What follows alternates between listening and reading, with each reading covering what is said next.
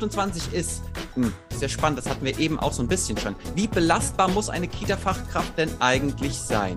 Wie oft darf sie denn überhaupt krank sein? Wie konflikt- und stressresilient muss sie sein? Punkt, Punkt, Punkt. Okay, meine Lieblingsthemen, das kann man alles testen. Ähm, es gibt jetzt schon fertig ausgearbeitete Tests. Ich habe sie hier. Ähm, ich mache das in meinen Leitungsqualifikationen, machen die Leitungen Tests. Die machen so Sachen wie Persönlichkeitstests und zwar nicht, um auszusortieren, sondern um sich kennenzulernen. Mhm. Und wenn ich jetzt weiß, ich habe zum Beispiel keine besonders gute Stresstoleranz, also es gibt Stresstoleranztests, ja. ähm, dann kann ich daran arbeiten. Und also ich, ich kann das nicht quantifizieren. Ich kann es nicht sagen, die muss stresstolerant auf Level 8 sein, sondern ich muss schauen, wo hat sie denn, Stress ist ja auch eine, ist ja auch eine, eine kann man differenzieren, ja? ja ist ja auch rein subjektiv. Ähm, naja, nicht wirklich. Sonst könnte man es ja nicht testen. Ähm, und okay. Die Wahrnehmung. Ist nicht, ja, das auf jeden Fall. Ja, okay. Ähm, ich würde auf jeden Fall ähm, einfach da auch Mitarbeitern Low-Level-Psychotests und Stresstests anbieten ähm, und schauen, wo sind sie und wo können sie sich weiterentwickeln? Weil ja. wenn wir jetzt anfangen und sagen, es darf nur noch jemand Erzieherin werden, wenn sie schon bei Beginn Spitze ist, das kriegen wir nicht hin, dann haben wir bald gar niemand mehr.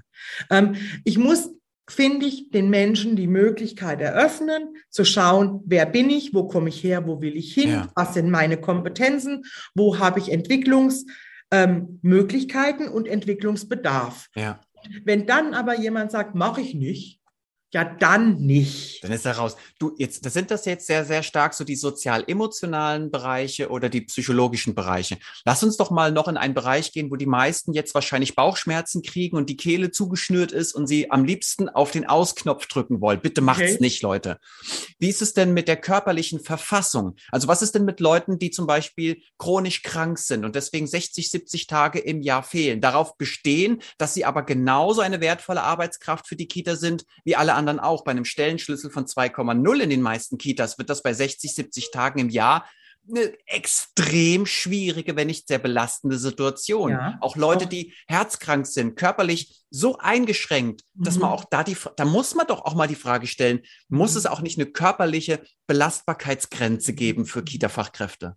Ich glaube auch, da würde ich gern die Frage würde ich gerne ein bisschen erweitern, Andreas. Ich kenne mich mit chronischen Krankheiten und so weiter und so ewigen Krankheitszahlen. Da bin ich vorsichtig, weil es gibt ja auch Möglichkeiten, dass jemand, was weiß ich, das, manchmal steht man doch irgendwie da, da steht so Schwerbehinderte bei gleicher Eignung bevorzugt, wo ich mir denke, warum soll nicht jemand, der nicht 100 Prozent Leistung bringen kann, auch in einer Kita arbeiten, darf aber dann nicht vollgezählt werden, weil es halt nicht 100 Prozent sind. Aber ich mache das. Er darf auch nicht Vollzeit arbeiten oder, oder genau oder doch oder dann nicht voll gewertet werden, weil das, das meinte ich. Also arbeiten ja, weil ich finde es total diskriminierend, wenn man sagt, hast einen Herzfehler, Pech gehabt, darfst jetzt leider nicht mehr arbeiten, obwohl du es super gut hast, aber du bist körperlich nicht ganz so belastbar. Aber dann muss ich eben schauen, dass ich in, in, insgesamt in einem Team brauche ich natürlich ein belastbares Team. Ja. Ähm, ich würde gern noch was dazu sagen. Ich darf das machen, weil ich bin selber eine sehr voluminöse, um nicht zu sagen dicke Frau. Und ich beobachte oft in Krippen, ähm, Krippe ist ein, finde ich, wahnsinnig anstrengend, auch körperlich anstrengendes ja. Arbeiten. Und wenn jemand, ich bin mal ganz freundlich, wenn jemand rund ist und kann sich aber gut bewegen und ist in der Lage, auch 20 Mal am Tag auf dem Boden zu sitzen und wieder aufzustehen, ist es doch völlig egal, welche Körperform der hat. Ne? Da ja. können wir raus aus der Nummer. Genau, auch Jetzt bei Gefahrensituationen, wenn derjenige in Gefahrensituationen sehr schnell ja. am Gefahrenort sein kann. Alles wunderbar. Dann spielt und genau, kann ich meine Arbeit machen und es ist egal, ob groß oder klein, dick ja. oder dünn oder völlig wurscht. Aber ich habe, also ich habe viele Abers, merke ich. Ähm, ich habe gerade in der letzten Zeit, war ich wieder viel in Krippen und habe dann wirklich auch Frauen in, mit meiner Fülle ähm, erlebt, die eben nicht mehr auf dem Boden sind zu den Kindern. Oder nur noch auf dem Boden bleiben. Oder auch, genau, ja, oder auf dem Boden bleiben. Und Jetzt, wir wissen ja schon alle, Sport ist nicht mein Hobby. Ich könnte nicht mehr in einer Krippe arbeiten, weil dieses Rauf und Runter die ganze Zeit, das ist einfach schwer. Und es ist ein Unterschied, ob du jetzt körperlich fit bist. Und es gibt einfach Menschen, die sind dick und fit. Wunderbar. Ja. Es gibt aber auch einfach, die sind so wie ich, dick und nicht fit. Ja. Ähm, und ich kann auch nicht den ganzen Tag. Und, aber ich, das hat wieder was mit, mit Selbstverantwortung zu tun. Also du weißt verantwortest du, das, dass du es halt nicht tust, anstatt ja, ich würde halt in einem Kindergarten sagst, arbeiten. Ich habe aber ein Recht, auch als unbewegliche, kranke, dicke Frau dort zu okay. arbeiten, auch wenn ich mich nicht mehr bewegen kann und im Notfall auch nicht mehr schnell genug an einem Unfallort sein kann. So, und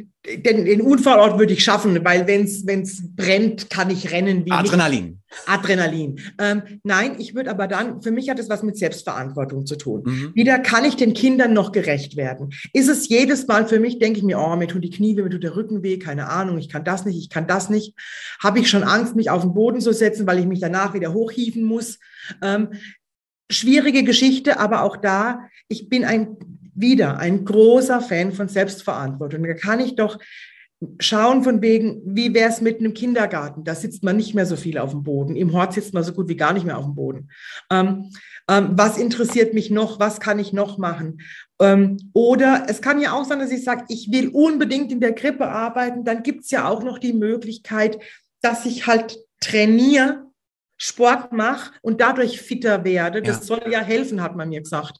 Ähm, ja, es gibt und, so viel, was wir tun können. Es ist ja nicht so, als wären wir ein Opfer. Genau. Also wir können ganz viel, wir können die Ernährung umstellen, wir können äh, bewusster leben, auch was Achtsamkeit und Selbstfürsorge ja, angeht. Richtig. Wir können trainieren. Also es ist ja nicht so, als würde uns jemand, ähm, als, als würde uns jemand was wegnehmen, sondern wir haben es ja auch selbst in der Hand, ob wir Teil dieser Qualität sein wollen. Genau das ist das Thema. Wie gesagt, Selbstverantwortung sind Entscheidungen, die man trifft.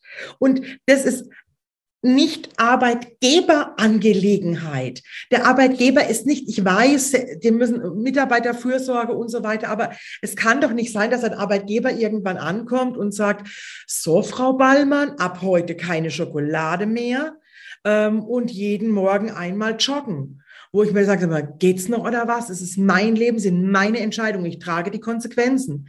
Es hat natürlich auch, jetzt wir wieder bei der Reflexion. Das hat was mit Reflexionsfähigkeit zu tun und auch mit dem Wagnis zu reflektieren. Ja. Aber du, Anke, wäre es denn für dich okay, wenn ein Kita-Team oder eine Leitung oder ein Arbeitgeber das Recht hatte einfach, weil er die Betriebserlaubnis Übrigens Spezi Leid, falls sich irgendjemand fragt. ich, ich trinke Wasser Leid. Ja. Und ich hätte hier auch noch einen Kaffee. Oh, scheiße, den habe ich vergessen. Pass auf. Nee, aber ähm, nochmal zurück zu den ähm, Führungsorganen, aber allem voran auch der Arbeitgeber, der ja auch mit der Betriebserlaubnis das Recht hat, Vorgaben zu machen. Kann, da, darf der denn nicht auch sagen, pass mal auf, hier, Frau Ballmann, ähm, wenn Sie hier mitspielen wollen, dann müssen Sie diese und diese Ansprüche und Erwartungen erfüllen. Nicht im Sinne von, sie dürfen keine Schokolade mehr essen, sondern das sind die Erwartungen, die wir haben, um die Rechte der Kinder, den Bildungsauftrag und die Bundesgesetze zu schützen und unsere Konzeption zu leben. Okay. Wenn sie das körperlich oder gesundheitlich nicht können oder Einschränkungen zu erwarten sind, gravierende, dann dürfen sie nicht mitspielen. Oder verändern sie etwas an sich und ihrem Leben, dann dürfen sie wieder mitspielen. Das ist okay. doch okay, oder? Hochproblematisch, weil wo ziehst du die Grenze? Angenommen, da ist jetzt jemand topfit, bumperl gesund, trinkt nur Wasser, isst nur Salat, hat aber psychische Probleme. Das ist doch die, ist das, das Gleiche. Also das sind Wie, Dinge, die dich davon abhalten, das Qualitätsziel zu erreichen. Ja. Ob das was Körperliches ist, was Seelisches ist, ob das was, ähm, tja, äh, Methodisches ist, das ist doch dann egal. Prinzipiell, also eigentlich, wirklich ganz bewusst das eigentlich Gesetz, jetzt sage ich jetzt ja, jetzt kommt es aber, wie willst du das durch, wie willst du das umsetzen?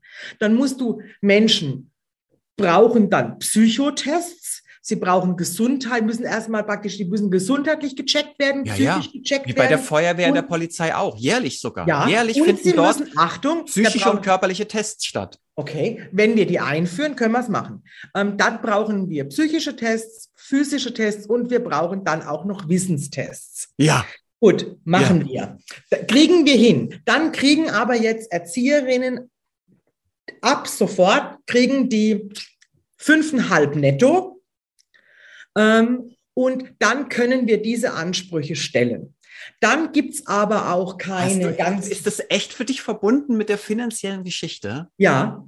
Weil ich ganz einfach, weil wir, wir haben doch jetzt schon nicht genügend Menschen, die in dem Beruf arbeiten. Ach, du, ah, du meinst das nicht nur im Sinne der, der, der finanziellen Anerkennung, sondern de, des Schutzes, überhaupt noch genug Personal zu haben, ja. wenn da nicht irgendwie zumindest noch was Attraktives im Raum steht. Ja, und überleg doch mal, wir haben jetzt schon totalen Mangel überall, der sich jetzt verschärfen wird. Nochmal. Ja. 2026, ich glaube, ich weiß gar nicht, wo ich hin auswandere. Vielleicht wandere ich aus mit dem Wohnmobil nach Schottland oder sowas. Ähm, Nenn doch mal eine Zahl, was du glaubst, wenn wir jetzt nächstes oh Jahr 2023 mit den seelischen oder psychischen und körperlichen Leistungstests anfangen würden, einmal im Jahr. Was glaubst du von 100 Prozent Erzieherinnen und Erzieher? Ich glaube, wir haben etwa 740.000 Kita-Fachkräfte. Wie viel Prozent von denen würden 2023 tatsächlich noch in der Kita arbeiten dürfen? Okay, wenn wir Psycho wenn wir Körper testen, die psychische Befindlichkeit, Belastbarkeit, psychische Erkrankungen und Wissen. Stimmt, kommt dir noch dazu. Willst du das wirklich, dass ich da eine Zahl sage? Nein, eigentlich nicht. Danke. Ihr könnt es euch vorstellen. Und aber Leute, wieder. Weigere bitte, bitte fangt an zu denken. Spürt mal rein. Das sind Basics. Die Anke und ich sprechen eigentlich nicht von On-Top-Geschichten, sondern nur von dem, wie es wünschenswert wäre. Also, dass wo wir beginnen sollten. Ja, und wenn wir, wenn wir damit beginnen, Lass mal es gut sein, Andreas. Ja, pass auf, wir, wir, wir machen hier mal einen Cut und gehen mal zu Frage 29. Ja. Das sieht mir nach einer relativ, naja, was heißt simpel, aber eine interessante, ganz klare Frage aus, nämlich welche Aufgabe hat ein Elternabend und welche Inhalte und Ziele sollte so ein Elternabend verfolgen? Mal was ganz Klassisches. Okay, also Wofür ist eigentlich ein Elternabend, Anke? Für mich ist ein Elternabend ein Teil einer Bildungs- und Erziehungspartnerschaft. Der hat die Aufgabe zu informieren, die Eltern aber auch mit einzubeziehen in die Einrichtung und den Eltern auch zu sagen, was können wir geben und was erwarten wir von ihnen. Was hältst du von Leuten, die so sagen, so Kita-Fachkräfte, ja, wir machen keine Elternabende mehr, weil es kommt ja eh niemand. Äh, die Frage hatten wir schon. Dann stelle ich die Frage, so, okay. ähm, wenn ich mich nicht eingeladen fühle und es nicht interessant für mich ist, wieso sollte ich denn dann kommen? Stimmt. Hatten wir, genau. Dann ergänze ich einfach bei dieser einfachen Frage nochmal. Für mich ist ein Elternabend eine ähm, Bildungsveranstaltung im Sinne der Erwachsenenbildung. Und da müssen wir nicht mhm. immer nur die kleinen süßen Themen machen, sondern da können wir mal hochprofessionelle Vorträge halten, Workshops machen, Persönlichkeitsentwicklung mit Eltern. Wir können auch mal Themen ansprechen, die wirklich relevant sind für eine Erziehungs- und Bildungspartnerschaft. Zum Beispiel Tod, Trauer und Verlust, Abschied nehmen oder was tun bei Scheidung. Und all die diese Themen, die gehören für mich mit in einen Elternabend. Dass wir uns das nicht trauen, das kenne ich zu Genüge, bedauerlicherweise. Aber das wären mal die Themen, die auch die Eltern brauchen, wie eine Art kleiner Ratgeber. Und die Und das, kommen auch. Die ja, wenn ihr die Dann geilen kommen. Sachen macht, ist doch klar. wenn man die geilen Sachen macht und man macht nicht nur die geilen Sachen, sondern man macht sie auch noch geil, dann habt ihr die Bude voll. Und wir hatten das schon, es ist auch noch die, die Variante, wie lade ich ein? Ne? Und da sind wir wieder bei verbaler und nonverbaler Kommunikation. Stimmt. Ja, jetzt erinnere ich mich auch so an die schön Frage formulieren, wieder. wenn mein Gesicht sagt, komm nur ja nicht, kommt halt ja niemand. Ja. Perfekt, dann lass uns mal direkt zu Frage 30 gehen, weil dann hatten wir ja 29 schon zu Genüge ausgefüllt. Frage 30, in unserer Kita fällt immer wieder die Hauswirtschaft aus, aus und dann Hauswirtschaftskraft und dann müssen die Kita-Fachkräfte in die Küche und die Arbeit übernehmen. Ist das überhaupt okay?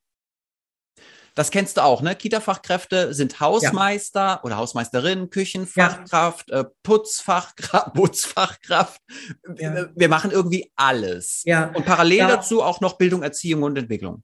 Ja, da werde ich jetzt ganz pragmatisch, wo ich sage, wenn die Kinder schon da sind und es ist irgendwie die Hauswirtschaftskraft kommt an dem, an diesem Tag, ich rede von diesem Tag mhm. nicht, ähm, dann ja, muss man es irgendwie auf die Reihe kriegen mit den Menschen, die in der Einrichtung sind. Man kann ja das Geschirr nicht stehen lassen. Jetzt kommt auch wieder ein Aber. Das ist die, wenn niemand da ist, Andreas, dann kann ich Eltern anrufen, kann sagen, könnten Sie bitte kommen und helfen. Ich kann den Träger anrufen, kann sagen, schauen Sie, dass Sie bei der Zeitarbeitsfirma jemand beikriegen. Aber was soll, wenn die Kinder sind da, das Mittagessen muss irgendwie her, das Geschirr muss irgendwie gespült werden, dann muss ich, finde ich, doch, ja, dass man das überbrücken kann. Aber nicht über Tage oder gar Wochen, sondern an diesem Tag und bis zum nächsten Tag muss es irgendeine Lösung geben. Und da gibt es oft keine. Und ich kenne das einfach dann so, dass es sich nicht um diesen Tag, diesen Notfall handelt, sondern der Notfall dauert dann zwei Wochen. Und dann ist es kein Notfall mehr, dann ist es einfach Versa Organisationsversagen. Ja.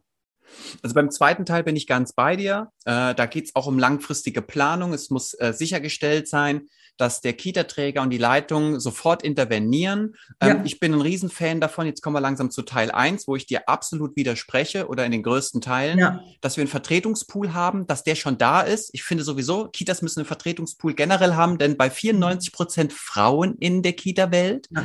wo ähm, ich keine Ahnung, jede zweite, dritte Frau nochmal schwanger werden könnte, ist es doch voll und die von heute auf morgen freigestellt werden, ist doch vollkommen klar, dass wir aufgrund dessen einen Vertretungspool brauchen. Auch bei den Hauswirtschaftskräften. Ja, wenn ihr mit den, Achtung, nee, das will ich auch sagen, dann kannst du nochmal, wenn ihr mit den Kita-Helden-Prinzipien fahren wollt, und da bin ich mit Anke einfach nicht einer Meinung, dann ist es für mich völlig klar, dass der Frühdienst, wenn er feststellt, wir haben die Hauswirtschaftskraft nicht da, denn die wird sich ja morgens schon melden, dann wird die Kita nur bis 12.30 Uhr geöffnet haben. Klar. Ist doch, weil wir können kein Mittagessen austeilen. Ohne Mittagessen verfällt sozusagen für den Tag die Betriebserlaubnis. Die Gewähr, die muss nämlich, die geht damit einhand, einher, dass man Mittagessen zur Verfügung stellt. Das geht an dem Tag aber nicht. Ähm, und dann wird die Kita um 12.30 Uhr geschlossen. Alle Eltern haben ihre Kinder um 12.30 Uhr abzuholen. Mhm. Weil ansonsten sind wir wieder in so einem schmalen Gradanker. Ne? Und ich ja. erinnere dich nochmal dran, wir sind ja Idealisten. Wenn eine Kollegin bei einem 2,0er Stellenschlüssel mittags dann Mittagessen macht und spült, das ist eine Sache von mindestens zwei Stunden. Dann wäre die ja zwei Stunden raus, ergo wäre die andere alleine zwei Stunden mit den Kids und damit würde sie die Bundesgesetze, die Kinderrechte und den Bildungsauftrag mit Füßen treten. Ich stimme dir theoretisch zu 100 Prozent zu. Ich sehe nur jetzt so die Einrichtungen, da kommt jetzt wieder das Pragma in mir hoch, die eben nicht irgendwelche Schutzkonzepte haben, die nicht die Kita-Rechte, äh, äh die, die, die Kita-Helden Prinzipien leben, die keinen Ersatz haben. Und dann stehen die da und dann, selbst wenn sie die Eltern anrufen von wegen, dann kommen Eltern wegen, nö, kann ich nicht, schaffe ich nicht. Die holen dann einfach Kinder nicht. Und deswegen, ich versuche da einen Kompromiss zu finden, aber nochmal, nur den Kompromiss für diesen einen Tag ja. und nicht für die nächsten Wochen. Ja. Und ich gehe so weit, dass ich sage, wenn keiner in der Küche ist, dann gibt es an dem Tag Pizza. Und zwar vom Pizzaservice. Ja. Ähm, und dann mache ich Pizza-Party mit den Kindern. Das würde ich einfach riskieren. Das zahlt natürlich der Träger in dem ja. Moment. Ähm, und dann kann man auch mal sowas machen wie Pizza aus dem Karton essen. Das ist auch mal cool. Mal, mal, ein Tag. Das ist auch mal cool, das stimmt. Ähm, an der Stelle vielleicht, Leute, überlegt euch vorher, bevor ihr in einer Kita anfangt, wenn ihr euch da schon bewerbt, ähm, stellt euch doch mal so einen Katalog auf mit Must-Haves und No-Gos. Also wenn zum Beispiel, wenn ihr sagt, ich werde nicht in die Küche gehen, weil deswegen bin ich nicht Erzieherin geworden, auch nicht am ersten Tag, ich werde das nicht tun. Und zwar nicht, weil ich es nicht kann, sondern weil ich es nicht als meine Aufgabe sehe. Ähm, ja. Höchstens im Bildungskontext. Das ist was anderes. Die Fach, die Hauswirtschaftskraft ist da und ich gehe trotzdem mit den Kindern in die Küche backen und kochen und äh, aufräumen und Geschirrspiel einräumen. Das ist wichtig im Bildungskontext, aber nicht als Kompensation für Personalmangel im Hauswirtschaftsbereich. Genau. Stellt doch mal diese Frage an die Kita-Leitungen. Wenn ich hier anfange, liebe Leitung, kann es sein, dass ich auch manchmal Küchendienst machen muss, weil die Hauswirtschaftskraft, wenn sie ausfällt, da nicht vertreten wird von einem Pool. Und wenn die Kita-Leitung dann sagt, ja, das kommt bei uns mal vor, habt ihr immer noch die Möglichkeit zu sagen, okay, entweder ich fange jetzt hier an, gehe dann diesen Kompromiss ein, oder ich fange hier nicht an. Aber einfach anzufangen und sich dann später zu beschweren über etwas, was man hätte wissen können, finde ich wieder scheiße. Das wollte ich mal sagen. Jetzt sind wir wieder bei dem Thema mit den Trägern. Auch das, es werden ja vielleicht hören ja auch Träger zu, wenn das dann irgendwann. Das hoffe ich doch. Ähm, und das ist zum Beispiel ein Qualitätskriterium, dass ein Träger in und wenn es in den, in den, in den, weil diese Träger kriegen ja viele ähm, ähm, Bewerbungen. Und wenn es im Bewerbungsgespräch ist, wo es eben darum geht, von wegen, was erwarten wir von Ihnen, was erwarten Sie von uns? Ich finde, das sind Dinge, die kann man so früh klären. Ja. Und manchmal, ja, ja äh, ist dann halt der, der, der, Arbeitgeber nicht der richtige Arbeitgeber. Ja. Und manchmal kann man aber auch damit wieder Mitarbeiter gewinnen. Weil ich merke, dass diese Küchendienste, da sind die meisten Mitarbeiter ziemlich angenervt. Ähm, von wegen, boah, müssen schon wieder spülen und so weiter. Und wie du sagst, wenn die, die in der Küche sind, dann fehlt das Personal bei den Kindern. Und dann sind wir bei den Gesetzen. Du, du hast vollkommen recht. Ja. Nur da unterscheide ich wirklich Theorie und Praxis. Und deshalb finde ich auch das, ähm, was du mit den Kita-Helden machst, so wahnsinnig wertvoll, weil es gibt ja Einrichtungen, die danach arbeiten. Ja. Also es ist ja einfach, es, sie, die sind ja schon am Markt. Man kann sich das anschauen und man kann sehen. Und was ich noch ganz wichtig finde, dass da einfach Eltern auch informiert werden, dass Eltern auch die andere Seite der Medaille sehen. Also nicht dieses, äh, ich muss mein Kind abholen, ich kann nicht, mein, mein Chef steigt mir auf, keine Ahnung, wird, ist nicht begeistert, wenn ja. ich sage, ich muss jetzt gehen. Der Kindergarten macht jetzt zu, weil die haben keine Küchenkraft. Ähm, da wird der Chef wahrscheinlich auch sagen, ja, kann da niemals Geschirr spülen. Das ist doch gleich passiert so ungefähr. Ähm, nur die Eltern sehen dann wahrscheinlich nicht, dass ihre Kinder, dass die Aufsichtspflicht nicht gewährleistet das ist. ist es, und jetzt drehe ich die Uhr mal weiter und sage, was ist denn denn was passiert? Richtig. Ganz genau. Ja. Das ist, das, da, da öffnet sich jetzt ein ganz neues Gebiet. Also es ist ganz wichtig, Leute, ihr müsst den Eltern endlich mitteilen, wie die Situation in Wahrheit aussieht. Ihr müsst ihnen die Realität zeigen. Das ja, macht euch nicht weniger kompetent. Im Gegenteil, es macht euch sogar sehr kompetent, wenn ihr aufrichtig macht, seid. Ja, und es würde vielleicht die Eltern mal zur Lobby für ihre eigenen ja. Kinder machen. Ähm, ja. Ich weiß noch, als vor drei Jahren, als Seelenbrügel rauskam, Andreas, es haben, viele wollen nicht wissen, was los ja. ist. Es ist so schlimm, was los ist. Liebe Augen zu und durch, bitte nicht. Dafür ist es zu kostbar. Es, Entschuldigung, es werden Kinder geopfert. Ja. Also, und die Zukunft also ich gehe so, ja. ich bin ja Idealist und ich sage, ja. klar, Kinder, die ausgebrannt sind, die, ja. deren Zauber und deren Glanz, deren ähm, Glitzer ne, und Magie da, da erlöscht wurde, wie sollen die noch den Planeten beschützen später? Und, ja, und vielleicht muss man den, den Zusammenhang nochmal herstellen. Wenn jemand in die Küche geht und in der Gruppe dann einer allein mit 20 oder in der Krippe von mir aus mit 12 Kindern ist, dann ist dieser Mensch sehr wahrscheinlich nervlich relativ schnell an seiner oberen Kante angelangt. Und dann passieren einfach schneller auch gewaltvolle Übergriffe. Ja. Und also das hängt alles, das ist ein System. Ja. Und dadurch entsteht wieder Fluktuation, ja, weil wenn ich wenn genau. in der Küche stehe, anstatt dass ich pädagogische Fachkraft bin, was ich eigentlich mit Passion betreiben möchte, dann äh, suche ich mir einen neuen Arbeitgeber. Dadurch haben wir wieder die Fluktuation, Personalwechsel im U3-Bereich, gruselig, gerade in der Eingewöhnungszeit. Äh, will ich gar nicht drüber reden. Eine Sache ergänzt sich jetzt bei dieser Frage noch und dann lass uns gern zur nächsten kommen. Ja. Es, es geht ja auch um die, ähm, die, die, die Auswirkung auf das Berufsbild da draußen, Leute. Ähm, Gerade, also wir haben ja auch keinen Lehrer, der bei einer Ganztagsschule in die Mensa geht und anfängt zu kochen, wenn der Koch krank ist. So ist es. Und das hat eine, das hat eine Wertigkeit für den Beruf des Lehrers. Und natürlich kann der auch Aufwertung seines Berufes erfahren, gerade in den letzten Jahren. Nichtsdestotrotz, wir brauchen eine Aufwertung unseres Berufes dadurch, dass wir die Leute nicht mehr in solche Situationen bringen und dass sich der Beruf einfach auch toll anfühlt und wir das machen, wofür wir uns entschieden haben. Ja, und die Aufwertung, da muss ich jetzt was dazu sagen. Die Aufwertung findet ganz sicher nicht statt, indem es immer irgendwie geht. Ja, und irgendwie einer macht's halt. Und das haben wir aber gerade. Ja. Es läuft, und Andreas, da ist mein Idealismus, der ist mittlerweile ausgebremst. Es wird sich nichts verändern. Nichts Grundlegendes. Solange es immer irgendwie läuft. Und es läuft seit Jahren immer irgendwie. Es läuft mit eklatantem Personalmangel und Personalmangel ist nicht an allem schuld. Also das muss man jetzt auch mal sagen. Ja? Ähm, es gibt auch noch die Variante mangelhaftes Personal. Und so manche Einrichtung läuft besser, wenn so manche Mitarbeiter nicht da sind. Ja. In der Tat, ja. Manchmal arbeitet man sogar besser. Also ich kenne das aus meiner Zeit noch, ne, vor 20 Jahren, als ich angefangen habe, Erzieher zu sein. Da gab es manchmal auch Kollegen, die ich hatte, da war ich sogar froh, wenn die nicht da waren. Da habe ich lieber alleine gearbeitet. Ja, shit off. Ich habe es halt auch gemacht und dachte, es ja. wäre irgendwie möglich. Ne? Ich habe die gleiche Scheiße auch gemacht, die ich heute niemals mehr machen würde.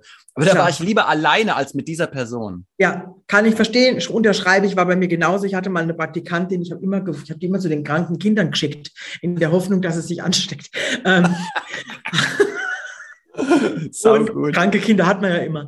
Ähm, genau, also eine Aufwertung geht nicht, indem der Öffentlichkeit signalisiert wird, dass es ja doch immer irgendwie funktioniert und dass wir an diesem Punkt sind wir gerade. Dem will ich nichts hinzufügen.